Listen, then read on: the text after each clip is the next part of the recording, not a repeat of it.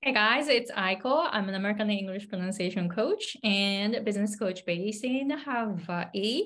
えー今日は、えー過去に私の発音グループコーチングを受けてくださったことのある、えークライアントさんにインタビューをしたいと思います。では、きみこさんです。よろしくお願いします。こんにちは、きみこと申します。えっと、私は日本語教師をしていまして、えー何年前ですかね、愛子さん。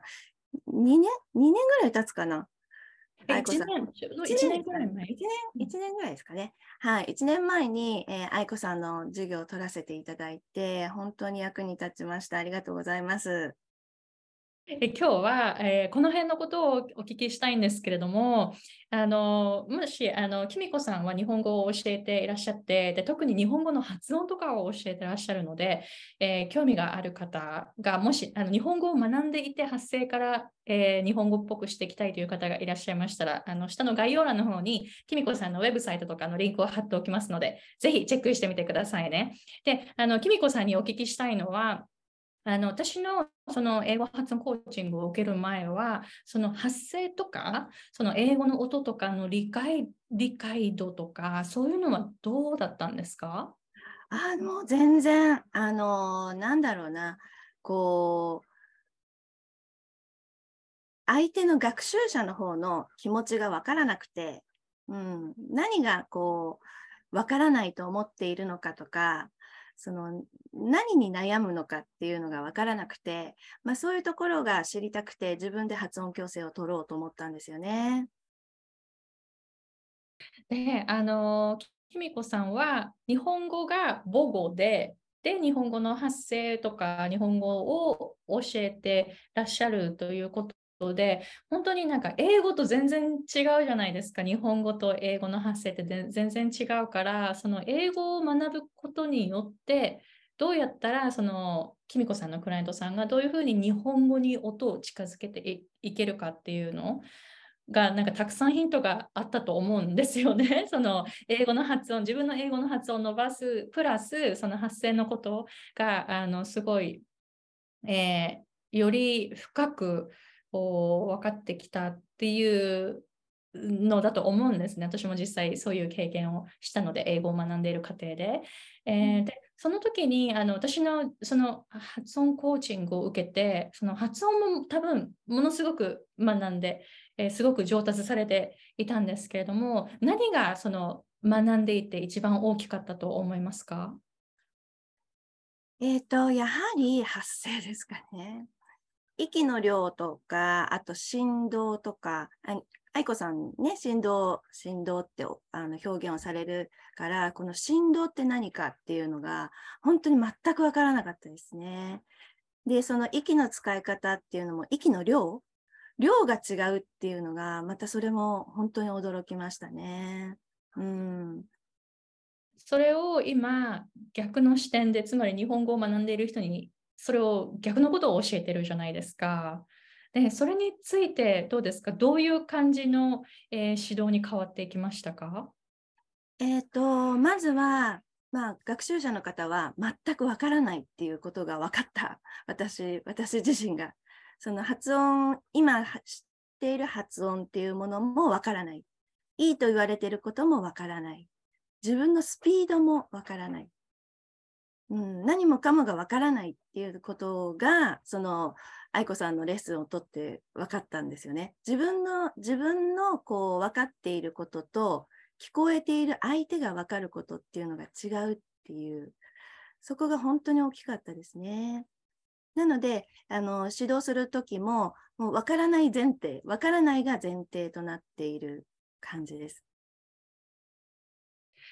確かに、あの、私も、あの、私は英語の発音を教えてきているけれども、私自身、その英語の発声とかはもう一切分かんなくって、本当にアメリカにずっと住んでいるのに、ずっと発声が、なんか私の英語、すごいこう発音矯正とかいろいろ学んだのにもかかわらず、私が英語話すと、なんだこの日本語っぽさはみたいな、なんかこう英語に聞こえないっていうのが、私の場合は一番大きかったんですよね。なので、あの日本語を学ぶ人からするとあの私が学んできたプロセスの逆をやればいいんだみたいな感じであのなんとなくこう想像がつくわけですよ。でもその日本語を教えている方でその日本語ネイティブの人だったらなんでそういうふうに日本語の発声にならないかまたはその日本語の発声に近づけるにはどうしたらいいかっていうのを結構わからないわけですよね。でその辺がなんか全然違う英語の音を学ぶことによってなんかすごくこう何て言うんですかね両方こう説明できるようになる。っていうので、あの日本語を教えてる先生であの私の発音コーチングを受けに来てくださったのはきみこさんが初めてなんですね。そう。なのでその辺はどうですか？あの日本語を学ばれる人がこういうふうに英語の発音矯正を学ぶっていうのはどういうメリットがありますか？えっ、ー、と、やはり空気の量とか、その伝国によってその音の質ってものが違うっていうことが本当にこのあの発声を学ぶとよくわかると思います。で発声ってやはり基礎となっている声を出す基礎となっているので元を正せば音の元を正せばこう空気じゃないですか。その空気っていうのは、まあ、そのその国の空気を吸っていたり、まあ、その言語を話すための空気を吸っているのでその空気のもうその使い方っていうものがやはりすごくこう文化と結びついてくると思うんですよね。うん、なのでその愛子さんの授業でもすごく感じたことなんですけど空気の吸い方とかも息の入れ方っていうところまでこう文化っていうものがその国の環境に合わせた音を作るためにあのしているっていうそこがすごく面白かったですね。あのちなみにじゃあ今日本語を教えるときにどういうふうに空気なんかその日本語の音を出すためのその空気のだあの吸い方ってどういうふうに説明されてるんですか？えっと日本人は肺の何パもうほんの少ししか肺の機能を使ってないんですよね。うん、でそのまあ何パーセントって言ったか20%ぐらいって聞いたような気がする。ちょっと忘れましたけど。であのー、そのぐらいしか使っていない。肺の機能をね。だから細かく細かくこう息を吸いながら話す言語なの言語じゃないですか。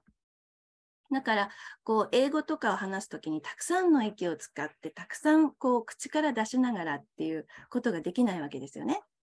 日本人は。なので、えっ、ー、と、私は逆の立場なので、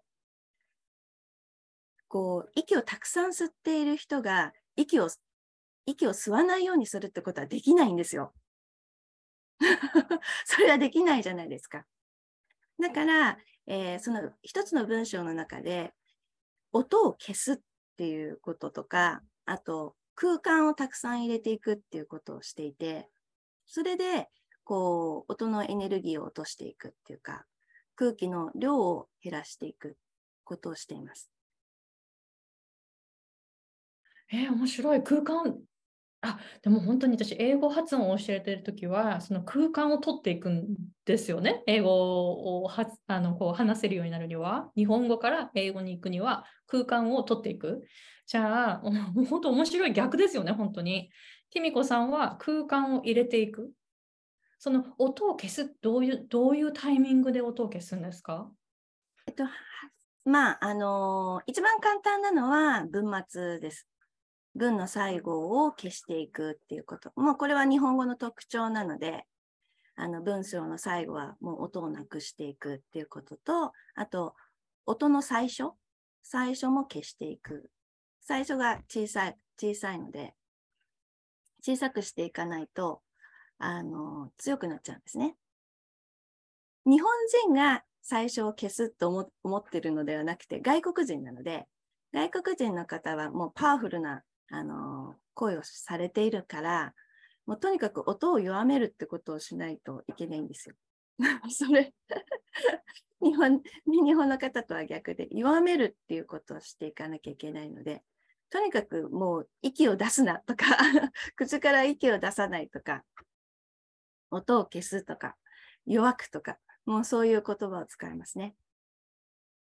面白い。本当に逆ですよね。であの私の夫アメリカ人で、あのこう英語を私が英語を話してるときにもっともっとってこのジェスチャーをするんですね。もっともっとってこうもっともっとパワフルにもっとエネルギー、もっと空気、もっと振動って言ってくるんですよね。私が今、あのクライアントさんに今そのことを言ってるんですよ。でも、あの夫今日本語を勉強していて、で、夫には私は、はい、もっと空気 空気少なくしてあの振動をさせないとかあの口の中の空洞を減らしてとかなんかこう私のその英語発音を習っているクライアントさんに言うことと逆の本当に逆のことを言ってるんですね。で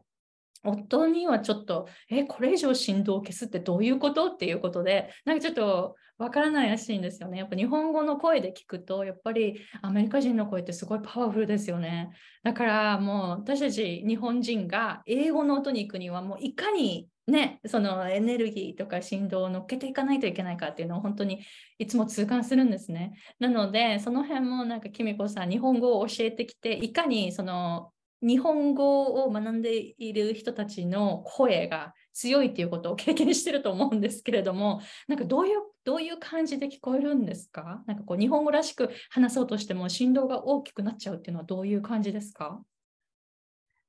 やはり強くて音がこう最初から最後まで全部こう音が来るっていうかその音のエネルギーがボーンボーンってくるんですよね。で、日本語ってこう白なので、一つ一つこう手を打っているのと一緒で、今度は舌で打っていくわけだから、こうなんか音がこう破裂する感じ、こういう感じですね。で、そういう音って日本人は苦手なんですよ。聞いている苦手っていうのは発音するのが苦手ではなくて、聞くのが苦手なんですね。うん。なので、えー、その音を取らないとこう私が教えているのは超上級者なので、うん、こう聞き続けてもらえなくなっちゃうんですよね。だかそういう部分で、えー、この上級者が上に行くためにはやはりこの日本の環境に合わせた音っていうのを作っていかないとちょっと難しいですね。なるほど。あの、その声ってなんか再現できます？どういう感じの発音に皆さんなっちゃうんですか？その超超上級者の方が。えっと、こう、日本語の発音が、発音って、まあ、発音って、発音でこう、グラマーは全全部合ってるわけですね。合っていて、で、例えば、こう、アクセントが違うっていうのが一つ発音の上達であると思うんですけど、こうね、アクセントが雨と雨って違うっていうのがあると思うけど、そうではなくて、その母語のアクセントが強い。例えば中国人の人だったら、こんにちは、こんにちは、安藤ですっていう感じになるんですよ。で、あの、ありがとうございますとかも、まあ、綺麗に言える人はいないんですよ。うん。で、あの、大抵韓国の方だと、ありがとうございますとか、うん、とか、英語を話す人だったら、ありがとうございますとか、どうしてもその国の特徴っていうのが出てきてしまう。なんかそこの部分を消していかないとき、そこの部分を日本語の特徴に置き換えていくってことをしないと、こう日本語のリズムとかアクセントっていうのができないんですよね。面白い。私もあのね、あの英語発音を教えているから、本当に一個一個、その英語らしい音にしていくにはどうしたらいいかっていうポイントが、こう、ね、あの、きみこ様の私の教材で学ば学ばれたので、最初、こう、大きなところから入って、で、英語らしい音にしていって、で、母音の音、子音の音みたいな感じで、本当になんかこう形を整えていくっていうことをするんですけれども、本当にあの日本語を教えてらっしゃるきみこさんもまさにその同じことをしているっていう感じですよね。ただ、その英語あ英語じゃなくて、その日本語らしい音にしていくっていう。あもしあの、えー、最後にあのこのコースを取ったあの私の英語発音コーチングを取った感想っていうのを教えていただけますか？えっと、愛子さんのコースっていうのは本当にこう英語の文化っていうものを学ぶ感じだと思います。ですから環境に合わせた音を出していくことがいかに大切かっていうかこう声を届ける相手コミュニケコミュニケーションなので、相手に伝わるようにどのような音を出していけばいいかっていうところだと思うんですよね。で、日本人の発声って弱いので、相手に届かない。届かないですよ。で、日本語自体が相手に届けないっていう言語なんですね。相手に届かなくてもいい感じなんですよ。うん、ストレートにこう、伝えるっていうのではないので、あの、全くその考え方が違うっていう ところを、そこから、あの、発音を見直していくと、全然変わってくるんじゃないかなと思いますね。ですから、愛子さんの授業をとって本当に良かったと思うのは、そのコミュニケーションには音が必要だっていうことを本当に強く学びましたね。ありがとうございます。ああ、なるほど。そっか。だから私たち日本人は、その相手に届けようとしないこの発声から もう本当に相手に届けようとしないと聞いてくれないような、あの、英語圏の人たちと会話していかないといけないことで、ハードル高いですからね、聞いてくれようとしないから、こっちが届けないといけない。じゃあ日本、日本人って結構人の話を聞こうとするんですよね、逆を言えば。なので、そこまで頑張んなくても相手が考えてくれて、えー、受け取ってくれるっていうのがあるかもしれないけど、英語圏はそれがないから、自分がもうしっかりと相手に届けないと、あ、あ伝えようっていう気がないんだなって思われてしまったら、本当に話聞いてくれなくなっちゃうんですよね。なんかその辺も、あの今のきみこさんの感想を聞いていて、あのすごい痛感しました。あの再確認というか、なんかそういう感じで私もちょっと今、あのこう、あ、そっかっていうことで気があの気がつくことがありました。ありがとうございます。じゃあ、きみこさん、あの今日は、えー、感想を、えー、シェアしてくださってありがとうございます。で、あのきみこさんからあの日本語の発発音を学びたいという超上級者の方をお知りの方は、ぜひ、えー、概要欄の方に、きみこさんのウェブサイトをつけておきますので、そちらの方をチェックしてください。では、今日はきみこさん、ありがとうございます。ありがとうございました。